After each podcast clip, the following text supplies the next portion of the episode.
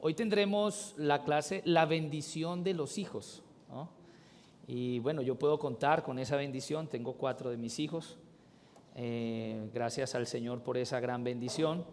Así que vamos a empezar en oración en esta mañana, vamos a poner nuestra mente y nuestro corazón para que el Señor dirija entonces nuestra mente, nuestro deseo y voluntad para que se alinee a lo que Él ha diseñado para nosotros eh, al redimirnos por medio de nuestro Señor Jesucristo y cómo Él restaura toda nuestra vida, nuestra manera de pensar, de ver la vida, de construir una vida para su gloria como un matrimonio. Así que hemos aprendido muchísimo en todas estas clases, temas de mucha importancia, temas que realmente son prácticos a nuestra vida cristiana y que ciertamente nos han ayudado a resolver inquietudes e inclusive problemáticas que podemos tener en nuestro matrimonio, en nuestra forma de entender el diseño de Dios para el matrimonio y para ah, sus hijos, como el Señor quiere que podamos honrarle a través del matrimonio. Así que oremos al Señor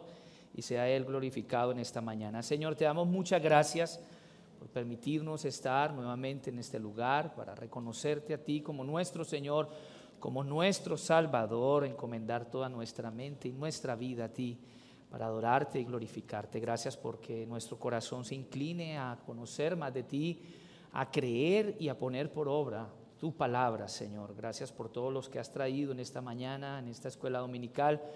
A través de todas ellas hemos sido edificados, Señor, por tu verdad y también hemos sido animados, exhortados, consolados para seguir viviendo continuamente una vida para tu gloria hasta que tú regreses por tu pueblo y podamos juntamente contigo reinar en gloria. Gracias Señor por tu bondad y tu misericordia en Cristo Jesús para con nosotros y para con tu iglesia local, en este lugar donde estamos, en esta ciudad donde tú nos tienes Señor, donde podamos también compartir con otros tu evangelio y dar el conocimiento que tú nos has dado, el buen deseo de tu voluntad. Gracias Señor, en el nombre de Jesús. Amén.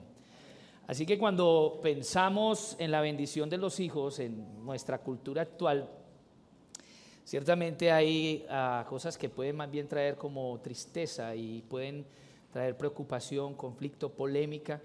Y cuando pensamos, por ejemplo, en una cifra de 42 millones de abortos anuales entre todas las naciones o en todo el mundo, uno podría pensar, wow, qué increíble que mientras el mundo aparentemente avanza con la tecnología, avanza en ciencia, en conocimiento, en la capacidad de interactuar unos con otros a través de la internet, a través de la globalización, el comercio, tantas cosas que aparentemente parecen traer desarrollo y traer como una perspectiva de futuro eh, mejor. Pero ante estas cifras realmente lo que podemos pensar es que hay una decadencia en cuanto al valor de la vida, en cuanto al valor de la familia, en cuanto a los valores y eh, principios que realmente han sido la base y el fundamento de una sociedad sana y que, pues, que factiblemente tenga un buen progreso y un buen desarrollo. Ante estas cosas se presentan también fenómenos sociales que se vuelven culturales en países que presumen de tener más desarrollo económico, social o político, es por ejemplo la nación del Japón, entre la juventud o esta generación se ha creado un pensamiento de no tener hijos, simplemente de no concebir hijos como parte de una moda o una cultura, la esterilidad deliberada.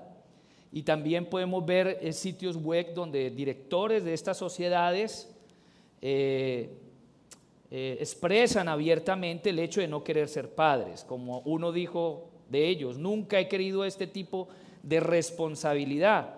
Es el hecho que la, la crianza continúa cada día sangriento durante mucho tiempo, que no quiero dedicarme de esta manera a los hijos. Y aunque tiene una razón con respecto a el nivel de responsabilidad que requiere la crianza de los hijos, porque es un trabajo para toda nuestra vida y hay momentos en la crianza de nuestros hijos que hay mucha mayor demanda. Ciertamente el oficio de ser padres no termina con el tiempo de nuestra vida aquí. Pero vemos en ese tipo de actitudes y comportamientos un egoísmo en la vida, de pensar que los hijos en lugar de ser una bendición y un privilegio, se convierten en una carga y algo que puede frustrar los planes personales o particulares de las personas. Y es muchos de los casos que conocemos. Hay muchos casos de matrimonios o de personas o de parejas que a la hora de tener una concepción de pronto no planificada o si lo es eh, en medio de una relación matrimonial, muchas veces el pensamiento que surge entre estas parejas es abortar o no tener este hijo, o simplemente unirse ya con un convenio previo para no tener hijos, con el fin de que todos sus recursos económicos, toda su libertad de tiempo, todos sus proyectos y sus metas eh, aparentemente parecen estar frustrados si un hijo aparece en medio de una relación o si un hijo es concebido. Así que esto no hace parte de sus planes al unirse a una pareja, sino antes bien la opción, aunque esto llegase a ocurrir, sería pues abortar porque es sacrificar una vida por el bien de otra. Yo no me voy a sacrificar mis estudios, no voy a sacrificar mis finanzas, mis proyectos de vida, mi ocio, mis vacaciones por atender a otra vida. Es mi vida y yo quiero vivirla al máximo y realmente en este momento no pretendo tener hijos, no quiero tener hijos. Y si estoy en embarazo, pues decidir abortar parece ser una opción facilista pero es la pérdida de uno de los valores y de los principios que Dios nos ha dejado como regalo y como bendición, que son nuestros hijos. ¿Qué pensamos entonces a la luz de esta manera de pensar y de estas cifras de abortos y de infanticidios? Eh, sería pensar y la pregunta sería, ¿son los hijos una maldición o una bendición?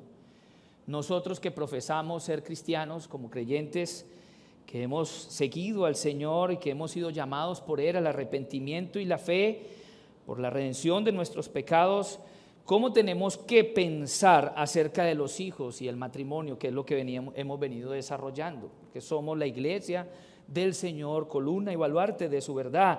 ¿Qué dice la Biblia sobre las parejas casadas teniendo hijos? Eso es lo que nos gustaría entonces considerar el día de hoy. Vamos a tener como base eh, lo que nos dice la Biblia acerca de tener hijos en el matrimonio. Y nuestro primer punto, que usted lo tiene allí en la, en la, en la hojita, es el matrimonio es para ser bebés. ¿Ok? Entonces, eh, en algunas de las clases hemos, o el pastor ha mencionado, la ilustración que refleja la relación de Cristo y su novia con la iglesia. O sea, el matrimonio la unión de un hombre y una mujer como parte de una institución sagrada del Señor es una ilustración, un reflejo de la relación de Cristo y su novia, que es la iglesia. Por otra razón, hay otra razón para el matrimonio, que es una bendición agregada de parte del Señor, que es hacer bebés. Así que esto se espera en el curso natural del matrimonio, si todo funciona como se espera, los esposos y las esposas tendrán bebés. Todo esto en el marco del matrimonio, igual como lo estuvimos viendo, la sexualidad tiene el marco legal del matrimonio y yo creo fielmente que el matrimonio es una institución ah, que Dios ha establecido para su pueblo y realmente el matrimonio lo comprenden dos personas que se unen porque creen en Dios y quieren la bendición de Dios para esa unión. Es un pacto con Dios. Entonces veamos en Génesis, y quiero que tengan sus Biblias allí, estén activos con las Biblias, vamos a, estar interactuando con los textos de la Escritura. En Génesis capítulo 1, versículo 28, la Escritura nos dice, y los bendijo y les dijo, fructificad y multiplicaos, llenad toda la tierra, sojuzgadla y señorear en los peces del mar, en las aves de los cielos y en todas las bestias que se muevan sobre la tierra. Y sabemos que esta bendición Dios la dio a Adán y a Eva. Una parte de la bendición divina en la creación, aparte de todo lo que Dios creó bueno para el hombre y su relación con él, es la capacidad de que, de, que Dios le dio al hombre de procrear. Dios le dio al hombre y a la mujer esa capacidad de reproducirse Y si nosotros observamos a través del libro de Génesis, encontramos esa idea entre la reproducción y los hijos, o la prole, la descendencia, como parte de la bendición de Dios. O sea que nuestros hijos son una bendición de Dios, una bendición divina, y esa procreación está estrechamente relacionada, eso lo encontramos en Génesis, en la promesa que Dios le hizo a Abraham en la promesa que eh, se compartió de generación en generación a través de Isaac, a través de Jacob. Vemos en toda la escritura y sobre todo en el libro de Génesis cómo la bendición de Dios está estrechamente ligada a esa capacidad que Dios le dio al hombre y a la mujer de reproducirse. De reproducirse. Así que en términos bíblicos, para Dios, esa bendición de tener hijos es algo bueno, es la bondad de Dios que nos permite tener hijos. Y aquí sería bueno hacer un paréntesis porque ah, muchos de nosotros estábamos muertos en nuestros delitos y pecados y concebimos hijos sin conocer posiblemente al Señor. Y muchas de las circunstancias eh, por medio de las cuales nosotros concebimos nuestros hijos no fueron las ideales y no las hicimos bajo el conocimiento de Dios.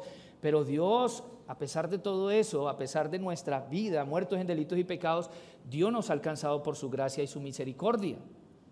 Así que nosotros tenemos ese entendimiento de que Dios tiene un plan por medio de Jesucristo para traer redención a nuestras vidas y también a nuestros hijos. Es así que con todo y eso, esos hijos son una bendición de Dios que Dios nos ha alcanzado. En muchos casos, eh, yo puedo decir, en particular con respecto a mi familia, nosotros estábamos en el momento más difícil y más oscuro de nuestra vida. Y una de las cosas que trajo el Señor por medio del arrepentimiento es una convicción plena de que el matrimonio y los hijos eran parte del plan de Dios y de la bendición para nuestras vidas. Independientemente de Dios perdonar nuestro pecado personal y nuestra desobediencia delante de Él, Dios trajo una plenitud de bendición a través de nuestra familia y de nuestro hogar y podemos decir que Dios salvó a nuestra familia y la restauró por medio del arrepentimiento y la fe y así pudimos empezar una nueva vida eh, buscando el propósito de Dios para nuestra familia. Así que también nosotros podemos ver ese propósito de Dios para nuestra familia. Así que como portadores de la imagen de Dios, hombres y mujeres, somos llamados por Dios a llenar toda la tierra y sujuzgarla, señorear sobre la creación. Y una manera en que cumplimos con esta responsabilidad de sojuzgar y señorear la tierra es teniendo hijos. Esto no es alguna extraña película de ficción en la que el trama principal es alcanzar el planeta. No, este es el plan de Dios en la creación para ayudar al hombre y a la mujer o a los hombres y a las mujeres a cumplir su responsabilidad de ser los cuidadores en el huerto del Edén, como en un principio, y más allá. Así que esto parece ser la clara intención de Dios en la creación, que el hombre y la mujer tengan hijos con el fin de señorear la tierra. Así que esto es lo primero en que se encontrará un problema si se elige deliberadamente no tener hijos. Si el plan de Dios es este, que podamos reproducirnos, es como parte de su bendición, así que vamos a encontrar un problema cuando el hombre o las personas o las sociedades deciden deliberadamente no procrear y no tener hijos. Así que si de repente alguien ha pensado esto, o conoce de alguien que piensa esto, que no se enoje con usted ni se enoje con nosotros, que ore y que pueda considerar sus pensamientos delante de Dios. Lo segundo que vamos a ver, el matrimonio es para ser adoradores. Entonces, el matrimonio es para ser bebés, lo primero, y el matrimonio es para ser adoradores. Y eh, ciertamente esa es una de las cosas que comprendimos cuando el Señor vino a nuestra vida. No solamente es la salvación nuestra la que importa, sino también la salvación de nuestros hijos. Es por eso que la forma y manera como nuestros hijos hayan venido, en las circunstancias que hayan venido a nuestras vidas, aún nosotros tenemos este trabajo y esta labor de hacer de nuestros hijos adoradores. El matrimonio es para ser adoradores. Al dar al hombre y la mujer la capacidad para tener hijos, Dios quiere hacer más que solo llenar la tierra. No es solamente el hecho de llenar la tierra con cuerpos vivos, sino que Dios busca adoradores. Los esposos y las esposas tienen la responsabilidad de reproducir o producir discípulos de Cristo. La bendición de nuestros hijos es que nosotros podamos hacer de ellos discípulos de Cristo. Ese es nuestro objetivo movido porque el amor de Dios ha sido derramado en nuestros corazones y hemos conocido la verdad de Dios. Es un acto de amor profundo cuando nosotros buscamos que nuestros hijos sean discípulos de Cristo y generalmente como padres pues incluimos muchas fuerzas y energías diseñando un plan y un proyecto de vida para nuestros hijos y muchas veces todos nuestros objetivos y recursos están en darles una vida próspera, una vida estable, una carrera, orientarlos a través de toda su vida. Pero cuán importante es la fe y la salvación de nuestros hijos y que ellos puedan ser eh, adoradores de Cristo, eso requiere el mismo empeño, la misma dedicación y aún más la dirección correcta de todos los dones, talentos, habilidades y cualidades que nosotros queremos desarrollar en nuestros hijos, inclusive su trabajo y su economía. Debería tener un objetivo redentor y que debe de ser buscar la gloria de Dios, que ellos también puedan sembrar para el reino del Señor a través de sus recursos, que ellos también puedan servir a través de sus habilidades y conocimientos que adquieren en esta vida, porque queremos que entren a la universidad, queremos que entren en el colegio, que sean los número uno, que sean buenos deportistas, que sean buenos atletas, que sean eh, muy bien educados, pero también queremos también que ellos puedan usar todos estos dones para la gloria del Señor. Y entonces nosotros tenemos ese llamado de poder guiarlos a la verdad. Dios les da a las parejas hijos para que la verdad pueda ser transmitida a la siguiente generación.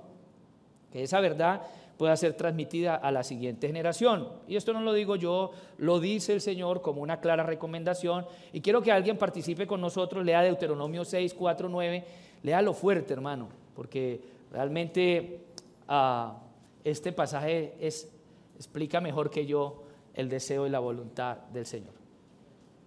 ¿Alguien? Allá.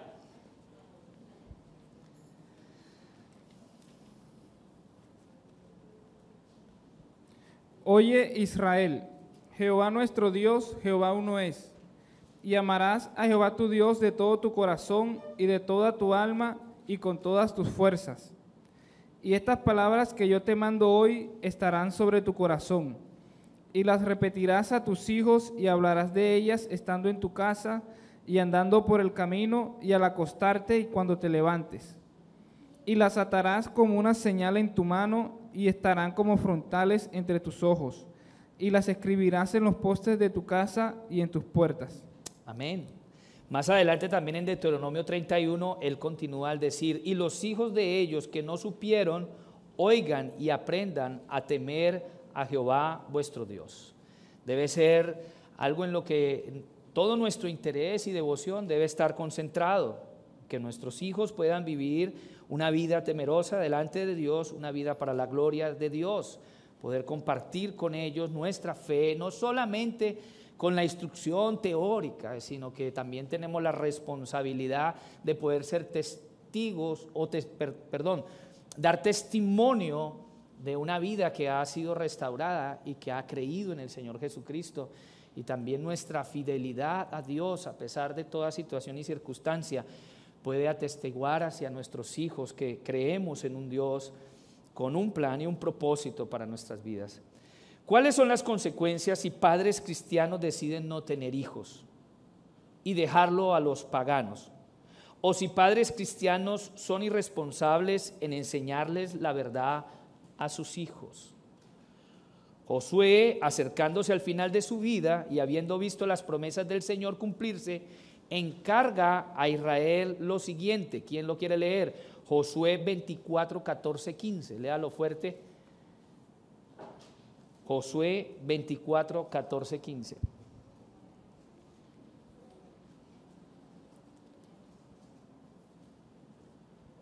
Hermano Galofre.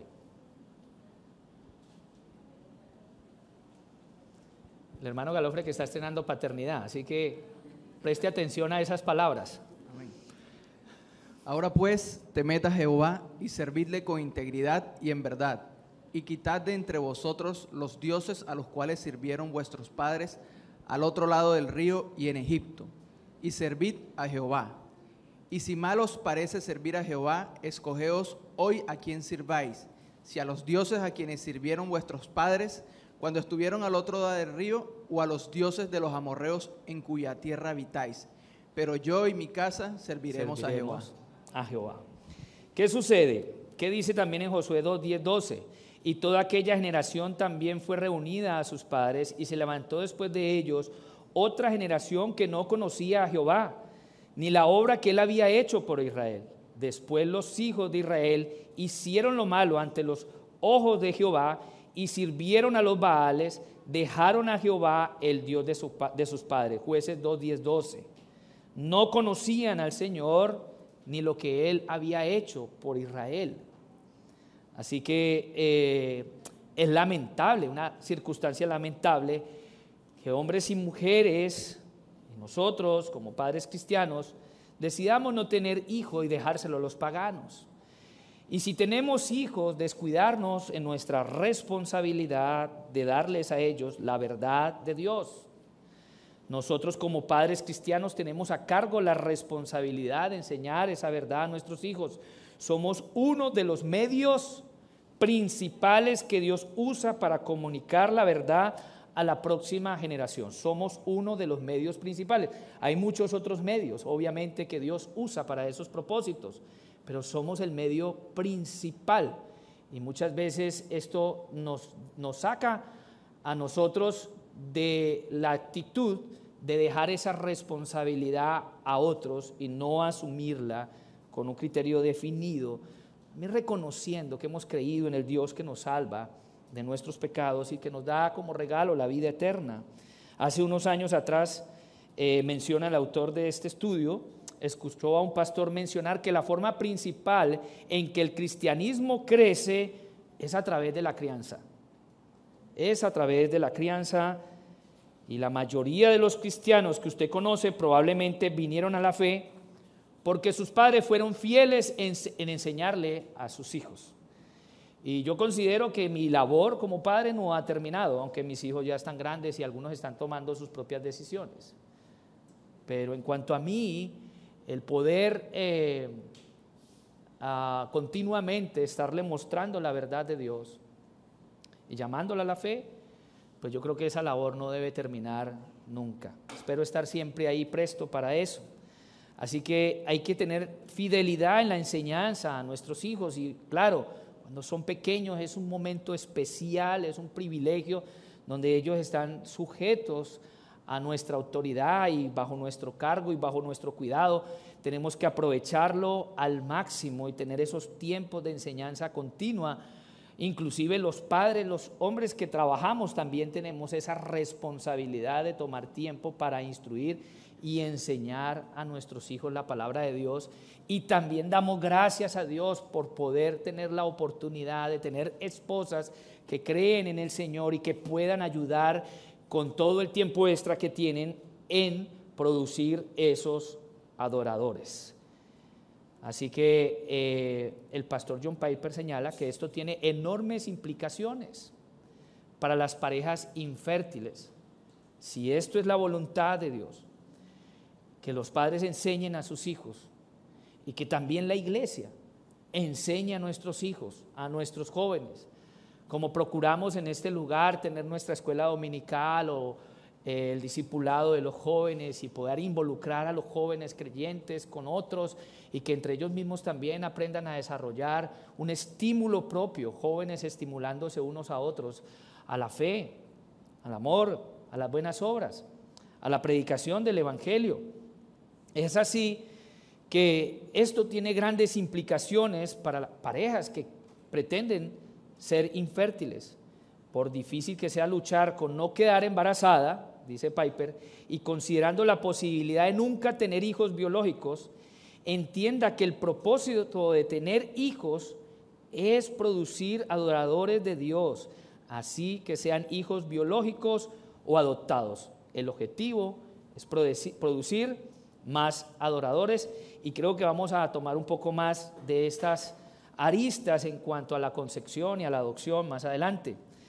Muchas veces hay personas y hay matrimonios, a mí se me ha presentado en algunas ocasiones, me han ofrecido hijos para que los adopte.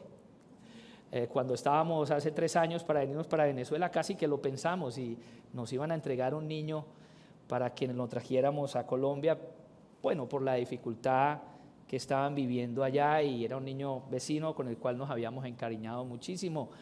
Pero eh, creo que la adopción es un acto de bondad y de generosidad de parte de Dios para aquellos que han considerado la adopción, entender que si se decide hacer esto, de adoptar hijos, es para hacer discípulos y adoradores del Señor. Eso significa que la adopción ya no es un plan B. Muchas personas que enfrentan tal vez la esterilidad, no es una infertilidad deliberada, sino es una circunstancia física, es ah, una imposibilidad. Eh, la adopción no es un plan B para una pareja que está enfrentando esta circunstancia siendo creyentes, no es como un plan B, sino que es un plan A, es la opción que tiene, ¿sí? Esto hace de la opción A la adopción. O sea, no es otra alternativa. Bueno, pues entonces el plan B no, ya es una opción A, porque está llamado a criar y a ser adoradores. Es una oportunidad para cualquiera que pueda utilizar sus recursos para integrar a un niño a la familia también. Yo conozco familias que aunque tienen los hijos propios, y no uno, dos, tres, cuatro, cinco, con todo y eso deciden adoptar porque tienen los medios, los recursos y la capacidad para hacerlo. Es así que la adopción es ciertamente algo que todos debemos por lo menos considerar y orar al respecto especialmente porque el tema de la adopción es común en la Biblia y nosotros también hemos sido adoptados por Dios nuestro Padre como sus hijos por medio del Espíritu Santo. Los hijos, nuestro tercer punto es, son una herencia, una recompensa y una bendición. Esos son nuestros hijos, son una herencia, una recompensa y una bendición. La, Biblia lo describe así como una herencia, una recompensa, una bendición. Y esto lo encontramos en el Salmo 127, escrito por Salomón. He aquí herencia de Jehová son los hijos, cosa de estima el fruto del vientre, como saetas en la mano del valiente. Así son los hijos ávidos en la juventud. Bienaventurado el hombre que llenó su aljaba de ellos. No será avergonzado cuando hablare con los enemigos en la puerta. Y vamos a desglosar un poco este salmo. Los hijos son descritos como una herencia y una recompensa. La herencia trae la idea de algo que se pasa de una generación a la próxima.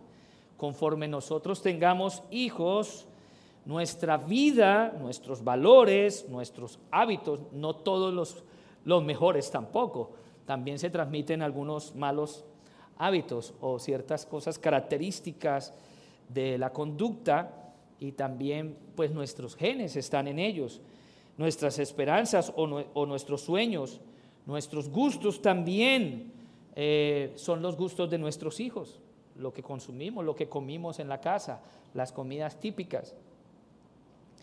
Y mucho más pasan a la próxima generación y nosotros lo podemos ver en nuestros hijos. Alguna vez su esposa no le ha dicho, es que se parece a ti. Y tú dices, no, son tus hijos, se parecen es a ti pero ciertamente es porque mucho de nosotros se pasa a la próxima generación. Frecuentemente eh, agradecemos a nuestra esposa, o yo agradezco en particular a la mía, porque estoy consciente de la dedicación y la devoción que ella ha tenido como madre para enseñar a sus hijos. Y bueno, acá están mis hijos, ellos saben cómo su mamá ha interactuado con ellos, en la forma y manera como ha dedicado tiempo para educar a nuestros hijos, y poder influenciar en ellos una vida de fe y de piedad que glorifique al Señor. Nosotros realmente, mm, bueno, lo digo en lo personal, tal vez no somos muy famosos, no somos muy conocidos, no hay un busto en un parque que conmemore nuestra memoria en algún lugar. Yo no creo que se vaya a hacer una estatua de mí, soy un hombre sencillo con ideas sencillas, pero he tenido la bendición y la oportunidad de, por la gracia de Dios y el perdón de mis pecados, poder criar a mis hijos en el temor del Señor y creo que eso me hace un hombre afortunado y privilegiado. Y esa es mi fortuna y mi riqueza, poder amar a mis hijos por medio de la fe que Dios me ha dado. Así que la inversión en nuestros hijos llevará más fruto en los años siguientes, mucho más que cualquier cosa que pueda hacer en el trabajo o en mi vida. Creo que lo que eh, puede marcar una diferencia en mi vida y puede quedar para esta generación o para la próxima es aquello que yo pude sembrar de parte de Dios y la verdad de Dios que yo pude predicar a mis hijos. Eso sí podrá continuar. Tal vez mi nombre desaparezca y es lo más factible, pero eso sí va a continuar en mis hijos. Lo que yo haya podido dejar como herencia para ellos. Así que nuestra herencia es un legado. Serán nuestros hijos y el impacto de nuestros hijos que tendrán en este mundo. ¿Será un impacto entonces de redención que glorifique a Dios o algo mucho menor? Porque si llegasen a tener un gran título de médico, de cirujano, a ganarse un Nobel, wow, cuán orgullosos nos sentiríamos por eso. Pero que ellos puedan también predicar fielmente el Evangelio no nos haría sentir que nuestra labor realmente fue provechosa y que nuestra forma y manera como criamos nuestros hijos valió la pena, porque es el glorioso nombre de Jesucristo que estará en sus bocas, que es el temor de Dios, que es el llamado al arrepentimiento a algún pecador, que ellos puedan en medio aún, si tienen algún éxito en este mundo, en medio de eso glorificar a Dios, reconocer a Dios y poder expresar la fe que nosotros como padres pudimos engendrar en ellos. La otra palabra utilizada en este salmo para describir a los hijos es recompensas. Dios da hijos como un buen regalo para los padres. Así que Galofre, usted tiene un gran regalo. Adrián está estrenando regalo nuevo. Eso es para animarlos a que, si quieren otro, pueden. Así que eh, miremos la ilustración que vemos en los versículos 4 y 5 del Salmo, que dicen, los hijos son comparados con flechas en la mano de un guerrero.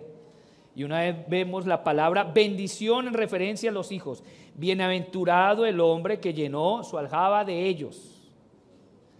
Tener hijos cuando uno es joven y no cuando es viejo, igual son una bendición. Pero cuando se es joven significa que tendrá a alguien, Adrián, Galofre, y yo espero, ¿no? Emanuel y Sara, que cuando tengamos alguna disputa, eh, aludiendo al contexto histórico de la circunstancia de Israel en aquel tiempo, las disputas se resolvían en la puerta, en la puerta de la ciudad. Eso no es como la valla del jardín o la puerta de su casa o del conjunto residencial donde usted vive. En la puerta de la ciudad era el lugar donde se celebraba la corte y las disputas eran establecidas en la comunidad. Los hijos, eh, viendo esta ilustración en el Salmo, son un medio de protección para los padres y los bienes de los padres y las disputas en la puerta de la ciudad. Aquellos que no esperaron tener hijos, sino hasta la vejez, como eh, vemos a Jacob con José, que tuvo su hijo en la vejez, en Génesis 37.3, tendrían a alguien que hablaría por ellos cuando estuvieran envejeciendo. Si usted decide tener hijos joven, cuando esté viejo tiene sus hijos ya en una edad adulta. Ellos pueden hablar por usted en alguna circunstancia adversa, algún pleito, pueden defenderle a usted. si Usted puede apadrinarse con los hijos, llegar con todos ellos, ¿no? Sí, ¿qué es lo que pasa aquí? No estoy solo. Aquí están mis hijos. Y bueno, es una gran bendición. Entonces muestra a esos hijos que van a acompañarlo a usted durante la vejez. Obviamente, si usted espera muchos años para tener hijos y solamente la vejez, pues realmente caminó todas sus dificultades y enfrentó muchos desafíos solo. Yo puedo decir en medio de nuestra vida y que hemos recorrido varias ciudades y hemos estado en varios países, eh, yo tengo mucho que agradecer también a mis hijos porque a pesar de su corta edad, en su adolescencia, han sido de muchísima ayuda, han participado con nosotros en las veces que hemos tenido que construir nuestra casa, han estado allí para ayudarnos, porque como extranjeros, por ejemplo, no tuve la oportunidad de tener a mi suegra ni a mi mamá cuando nacieron nuestros hijos y ciertamente nuestra hija mayor nos ayudó muchísimo. fue como una segunda, bueno, no madre, pero fue como una muy buena hermana mayor que nos ayudó en esos momentos difíciles en otro país, donde no teníamos a alguien conocido eh, e íntimo para poder dejar a nuestros hijos. Así que ha sido de gran bendición nuestros hijos eh, y nos han ayudado muchísimo. Y todavía nos siguen ayudando, estoy seguro de eso. Y yo sé que su corazón es noble para con nosotros. Así que en los tiempos de Salomón, el tener hijos, o en los tiempos bíblicos, los hijos eran como un seguro social y eran el seguro médico. Así vino el seguro social en forma de hijos que cuidaban a sus padres cuando estos eran ancianos y aquí hay hermanos que trabajan eh, cuidando ancianos donde sus hijos les pagan para que los cuiden. Es una manera de honrar a nuestros padres cuando están viejos, hacernos cargo de ellos y ayudarlos porque vinimos a este mundo con fragilidad nos tienen que cargar, nos tienen que alimentar, nos tienen que cuidar, estamos desnudos, nos tienen que vestir, nos tienen que consolar, somos frágiles, somos 100% dependientes, nuestros bebés son dependientes de nosotros, pero eventualmente la vejez nos hará dependientes de otros. ¿sí? Y estoy seguro que por muchos arreglos que uno haga para la vejez, van a llegar muchas conductas, debilidades, demencia senil, alguna pérdida de la memoria, debilidades para caminar inclusive, así sea para ir a sacar la plata de la gran cuenta que usted tenga en el banco, pero va a tener que pedirle a su hijo que lo lleve y le tenga el puño para que pueda firmar y pueda retirar su pensión, como vemos muchas veces en muchos casos. Gloria a Dios por los hijos que honran a sus padres y en esa etapa de fragilidad se ocupan de ellos. Alguien dijo, yo tuve hijos para que algún día tenga a alguien que cuide de mí cuando sea viejo. Walter Kaiser escribió, los hijos son el mejor plan de retiro que hay porque son activos vivos. Así que mis amados hermanos que están estrenando paternidad, no sean tacaños con el número de hijos que tienen. La Biblia dice que debemos de tener una aljaba de ellos. Yo tengo cuatro, gracias a Dios. Y no esperé a tener, la verdad, una vida perfecta en orden económicamente. De hecho, Dios me llamó en el momento más oscuro de mi vida y mi arrepentimiento y mi fe me dejó en liquidez total. Pero ha sido la gracia de Dios la que nos ha sostenido y ha provisto para nuestros hijos hasta el día de hoy. Cuando regresamos después de, de 14 años de vivir en Venezuela, llegamos cada uno con una maleta y bueno, creo que algunas cosas en cuanto a lo material ha aumentado y confiamos que también el Señor siga actuando en la fe y en el carácter de nuestros hijos a medida que ellos se desarrollan ahora aquí, en esta iglesia local. Así que no seamos tacaños en el número de hijos. Salomón nos motiva a tener hijos mientras somos aún jóvenes. ¿ok? Mientras se pueda, lo puede hacer. Otra cosa que vamos a ver hoy en esta clase es los hijos se buscan y se celebran. Finalmente, eh, la semana pasada se mencionó que la Biblia está llena de ejemplos de hijos que son buscados y celebrados. Y vemos el ejemplo de Saúl. Cuando Saúl le pregunta a Jacob sobre su familia, él respondió, son los niños que por gracia Dios ha dado a tu siervo. ¿Se acuerdan ese, ese encuentro de Saúl con Jacob después de tantos años? Eh, Jacob había sido bendecido con una gran cantidad de hijos a través de sus dos esposas. Los hijos son constantemente celebrados en las escrituras como, como eh, esa bendición que debe incluir el matrimonio. Así que hablemos un poco de si se escoge la esterilidad deliberadamente, que es el tema que tenemos hoy. Dice que al principio de nuestro matrimonio, un ejemplo, Esperamos tener hijos, dice el pastor. Alrededor del tercer año de nuestro matrimonio, mi esposa quedó embarazada de Isaac. Unos meses después de que nació Sara, me dijo, ¿por qué esperamos? Amamos a nuestros hijos. Encontramos tanta alegría en nuestra crianza que nos preguntamos si esperamos demasiado tiempo. Así que yo puedo decir en mi experiencia, es lo que relata el pastor Dever, es esa dicha de tener esos niños cuando uno llega a casa, al hogar. Ciertamente yo llegaba a mi casa y salían mis cuatro hijos con un coro muy particular a recibirme. Ella se ríe tranquila que no lo voy a decir. Pero ellos tenían una particular, particular palabra para decirme cariñosamente. Y cuando yo llegaba me cantaban eso porque era como un cántico y palmeaban y celebraban. Y por ahí también salía la perrita ladrando y batiendo la cola. Pero era un espectáculo, era un refrigerio. Era un refrigerio después de una faena de trabajo, de un día difícil, encontrar a tus hijos en tu casa que sonrían, que se alegren por verte Realmente puede ser un día difícil, pero eso cambia la perspectiva de la vida. Es una etapa muy bonita poder criar a nuestros hijos cuando son cuando están allí y aprovecharlos al máximo, poder compartir toda clase de vivencias y poder estar involucrados en eso. Muchas veces dedicamos tanto tiempo a nuestro trabajo, a nuestro empleo, a adquirir tantos bienes, pensando que a través de ellos vamos a poderle darle cosas mejores a nuestros hijos. Y, ciertamente vale más la calidad de tiempo. Cosas sencillas y simples pueden a veces no tener ningún costo, una salida a un parque, una caminata, salir a montar bicicleta con ellos, jugar fútbol. Puede no costarle nada, un poco de sudor, pero no le va a costar dinero.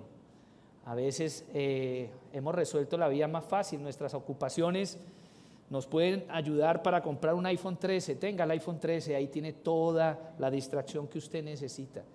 Pero yo creo que debemos involucrarnos eh, profundamente en toda clase de actividad recreativa con nuestros hijos, que sea sana, provechosa, el afecto, el cariño, los juegos, las salidas, el aire libre, compartir con ellos deportes, tenemos que alimentar eso, que el trabajo y el dinero no lo sea todo en la vida, no sea el objetivo principal de nuestro tiempo. Muchas veces con poco se puede vivir mejor, aunque no lo parezca. Con poco a veces se hace mucho. Y si hay amor, pues en el hogar, en la familia, va a ser mucho mejor. Así que, ¿por qué? Sería la pregunta, ¿por qué querría usted renunciar a una bendición de Dios? ¿Por qué cree que el mandato en Génesis no aplica a su situación? Yo lo desafío a examinar las escrituras y considerar cómo someter su voluntad a Dios en esta área. Y estamos hablando de esa infertilidad voluntaria. Así que hay muchas personas que deciden no tener hijos o renunciar a tenerlos. Eso se ha vuelto una moda, lo escucha muy diariamente en las redes sociales y eso es preocupante que nuestros hijos lleguen a ver eso como también una opción de su vida. Ay, no, yo no quiero tener hijos. Yo veo que ahora todo el mundo no quiere tener hijos, yo también renuncio a tener hijos, así sea por un tiempo prolongado o indefinidamente. Así que la Biblia no, no, no nos da una categoría para este comportamiento.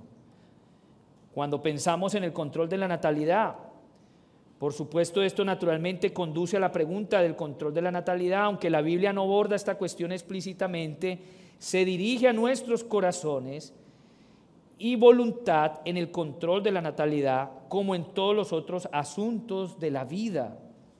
Está bastante claro en las escrituras que no debemos matar. Por tanto, el aborto y el infanticidio son pecados claros en las escrituras.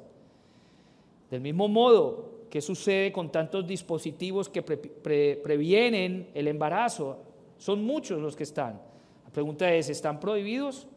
Más allá de esos dispositivos, ¿en dónde el uso de anticonceptivos es pecaminoso? Su decisión de utilizar control de la natalidad cae en una pregunta entonces. La pregunta es esta, de motivación y actitudes. Y vamos a ver unos ejemplos para aclarar este punto. ¿Qué pasa entonces con el control de la natalidad o de por qué parejas pueden decidir renunciar a tener hijos o a prolongar el tenerlos? Es un problema de motivación y de actitudes. Miremos varios ejemplos que tenemos aquí, los podemos ver de la forma más sencilla. Una pareja o matrimonio puede decir lo siguiente, de una manera no piadosa, ¿sí? decidir no tener hijos porque eso obstruye sus planes de vida, sus viajes, sus estudios, afecta su economía, prefieren tener la vida libre y deciden no queremos tener hijos. ¿Por qué habré de comprometerme yo a ocupar mi tiempo, mi energía y mis recursos para criar durante muchos años a una persona si así yo estoy bien con mi vida? Vemos que las motivaciones son motivaciones egoístas, ¿sí? Y eso es una actitud pecaminosa y rebelde, porque ellos están escogiendo deliberadamente no tener hijos debido a su egoísmo y esencialmente los hijos se van a interponer en sus carreras y en su diversión y por eso es que no quieren ninguno. Los hijos son la mayor bendición de Dios y tales actitudes actúan como si ese no fuera el caso. Ahora miremos actitudes piadosas ante el hecho de poder planificar o determinar el tiempo en que se quieren tener los hijos. De pronto alguna pareja puede pensar que a largo plazo eh, puede tener hijos porque tiene un periodo de trabajo, de desarrollo ministerial o de su carrera, pero puede ser que por algún tiempo sea prudente esperar por un tiempo determinado, con el fin de qué? De prepararse, porque el fin no es apresurarse también, sino poder tener hijos buscados y planificados por medio de la oración, por medio de encomendar esa causa al Señor y poder buscarlos en gratitud y gozo, pero pueden haber circunstancias que puedan hacer que esto tenga que esperar. O algunos pueden estar pensando deliberadamente de la siguiente manera, retrasando los niños por un par de años con el fin de pagar alguna deuda. Tal vez la circunstancia matrimonial es difícil, no hay trabajo, tal vez los dos están ocupados en el trabajo y antes de que él pueda desarrollar una buena capacidad económica, para que pueda sustentar todos los gastos de la casa, la madre pueda quedarse y ayudar con la crianza de los hijos, podría ser una razón piadosa por el cual una pareja pudiera esperar el tener hijos. Así que pueden estar usando algún método anticonceptivo para este plan. Porque también puede ser una pareja, y voy a tomarme como ejemplo, nosotros tenemos cuatro hijos, 24 años de casados. Tuvimos a Elizabeth en Venezuela. Eh, y obviamente decidimos, por las circunstancias, no tener más hijos. Y mi esposa eh, planificó en ese aspecto para no tener más hijos, porque ciertamente ya nuestra economía y nuestra situación no daría una buena vida a nuestros hijos. Y es, ha sido, es algo que requiere mucho esfuerzo todavía continuamos ah, criando a nuestros hijos y aún tenemos muchos retos y desafíos con su universidad, sus estudios y lo que van a, necesitar durante los próximos años. Así que eh, decidimos no tener más hijos. Tenemos cuatro, creo que estamos bien y la vida nos está alcanzando apenas al ras para poder sacar este proyecto de ser una familia cristiana para la gloria de Dios con las fuerzas que nos restan por delante. Esperamos que sean multiplicadas, que el Señor en su gracia nos ayude. Pero, pero en muchos casos la planificación puede venir por estas circunstancias.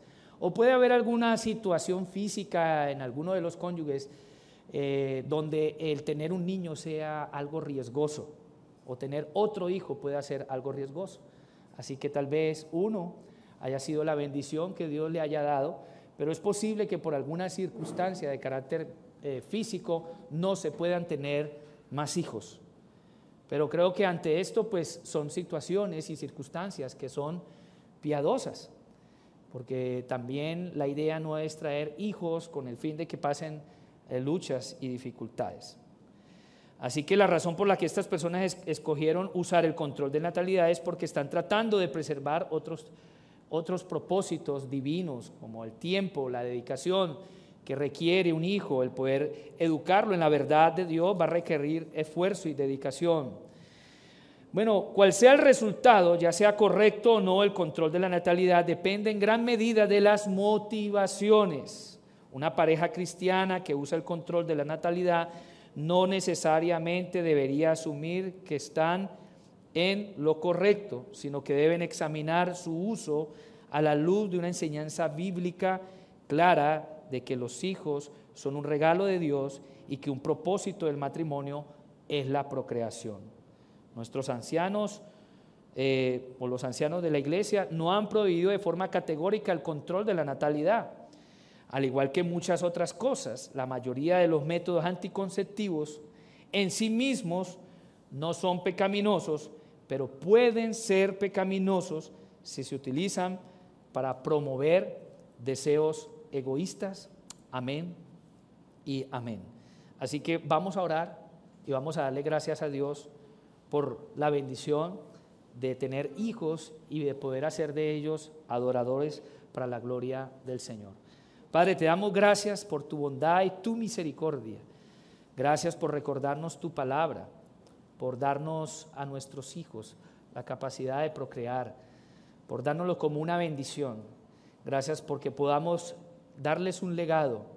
Gracias porque como cristianos en medio de una sociedad que va en contra de la vida y de tu voluntad, nosotros también, conformando familias sólidas, familias que temen a ti, criando nuestros hijos en los principios bíblicos y que ellos puedan llevar ese mensaje a su generación y a los hijos de nuestros hijos también, Señor.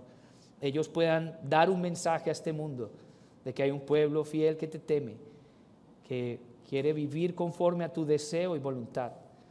Y que ante todo, Señor, nosotros entendemos que el cielo y la tierra pasarán, pero tus palabras no pasarán, Señor. Son una revelación nueva para la generación que se levanta, que la necesita profundamente para vivir una vida para tu gloria. Gracias, Señor, por esta mañana, por tu amor y tu misericordia en el nombre de Jesús. Amén y amén. Bueno, amados hermanos, tenemos diez